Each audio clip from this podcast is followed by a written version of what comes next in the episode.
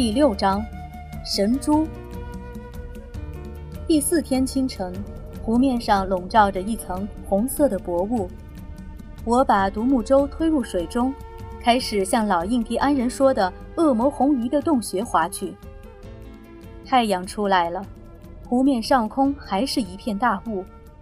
我好不容易才找到水道，又花了差不多一个小时才发现那个洞。洞隐蔽在一块隆起的石头后面，洞口朝着冉冉升起的太阳，大约有三十英尺宽。一个高个子男人那么高，洞口上部向下弯曲，样子像人的上嘴唇。因为有雾，我看不到洞里去，于是就把独木舟来回划，一直等到太阳升高，雾气消散。头天晚上吃过晚饭，女人和孩子都去睡觉了，我和老印第安人围着一堆火坐下，谈起了这个洞。江湖里什么地方你都去捞过了，我说，就是这个洞你没去过。没有，他说，我爸爸和我爸爸的爸爸也没去过。那里说不定就有大珍珠。老印第安人没有回答，他站起身，在火上添了几根木柴，又坐下来。说不定那颗顶大的神珠就在这个洞里，我说。他还是不吭声。忽然，他在火堆那边抬头看我一眼，这只是飞快的一瞥，然而意思如同他亲口告诉我一般。我不能去这个洞里找珍珠，我不能去，我怕恶魔红鱼。你要去就一个人去吧。恶魔红鱼怪罪不到我身上。那天早晨，我走向海滩，他没和我一起去。我手上的伤口痛极了，他说：“我不去了。”他瞧我的目光跟前一天晚上他瞧我时一样。上午过去了一大半，太阳总算把雾赶走，从洞口朝里张望，能看出一些名堂来了。不过还是望不多远。我把船划进洞口，顷刻，我发现自己进入了一个拱形圆顶的大石室。石室四壁又黑又滑，映着从石缝里透进来的阳光。靠近洞口的地方，水清极了。我拿起篮子和石头，深深吸一口气，打船边滑进水里。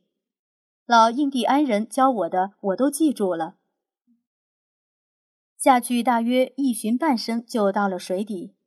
我把脚伸进绳圈，绳子的一头系着石头。等到背后冒起的水泡消失以后，那片有大蚌的河床就看得清了。那片河床是我在水面上早就发现的，离洞口只有五步光景。我小心翼翼地踩着沙子往前走，就像老印第安人教我的那样。这儿竟是一些我所见到过的最大的蚌，都有我手臂一半那么长，有我身体那么厚，面上长满女人头发般的海草。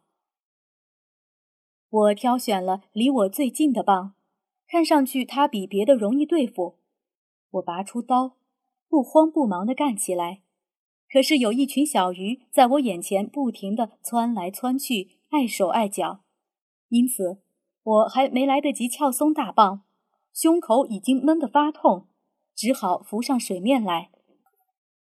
第二次下水，我刚到水底，就有一条黑影从上面窜过来，掠过我干活的那片河床。这是一条灰鲨的影子。灰鲨是一种温和的鲨鱼。不过，等它游开去，我的气就有点儿顶不住了。我又潜了六次水，每次下去都得抓紧时间干。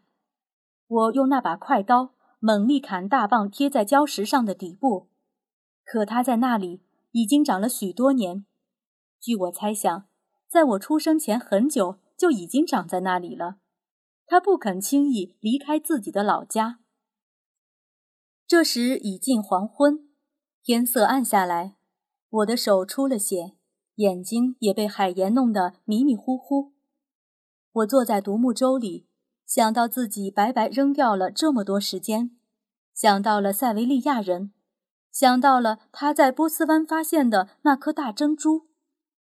我吸足气，抱着石头再一次下水，这次只砍了一下，大棒就下来了，翻了个身，掉在边上。我很快解下附在石头上的绳子，给大蚌绑了两道，然后游向水面。我把大蚌拉上来，可是它的分量太重，我没力气拉上船，只得把它附在船尾，划小船出了洞。我望见老印第安人站在湖对岸的树丛里。那天白天，我好几次看见他站在那儿，眼睛盯着红鱼洞。我明白，就是眼看我快淹死，他也不会来救我。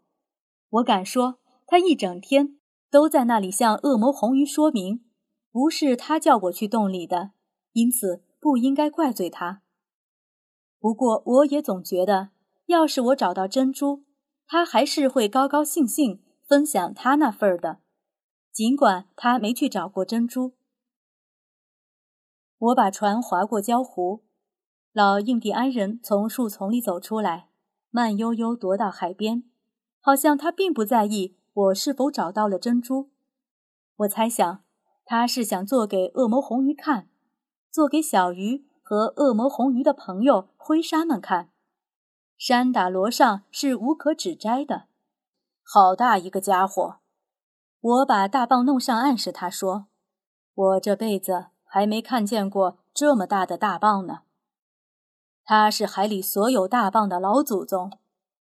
洞里有许多比这个还大。”我说：“要是真有许多的话，他说，你只拿其中一个，恶魔红鱼就不会起风了。”也许会发一阵火，不过不会发得太大。我哈哈大笑说：“大蚌的嘴紧闭着，要把刀从两片合紧的蚌壳中间插进去，不是件容易的事。”把你的刀借给我，我说：“我那把已经钝了。”老印第安人捏着刀把，将刀从刀鞘里抽出来，又放了回去。我看你最好还是用自己的刀子。他的声音都颤抖起来。我用刀子敲了很长时间，终于两片硬壳张开了一点。我感觉得到，刀子在慢慢插进去，捅进了肥厚的蚌肉。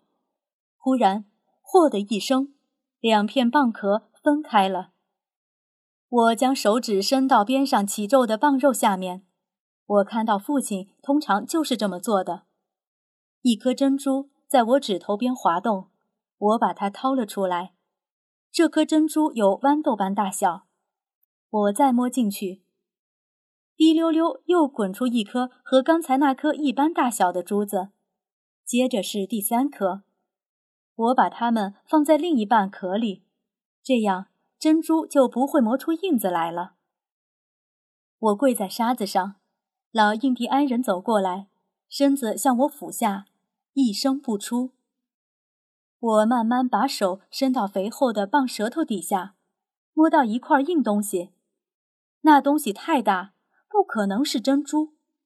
我一把抓住它，把它从肉里拉出来，然后站起身，拿它对着太阳照，心想准是抓了块石头。大棒不知怎么吞下了这块石头。这块石头圆润光滑，烟灰色，握在手里正好满满一把。阳光钻进石头深处，里边有乳白色的光晕在转悠。我明白了，我手里捏的不是一块石头，而是一颗珍珠，一颗神珠。圣母呀！老印第安人喃喃地说。我呆呆地站在那里。讲不出话来，老印第安人一遍又一遍地念叨：“圣母呀，圣母呀。”天黑了，我撕下衬衫下摆，把珍珠包起来。一半归你，我对罗尚说。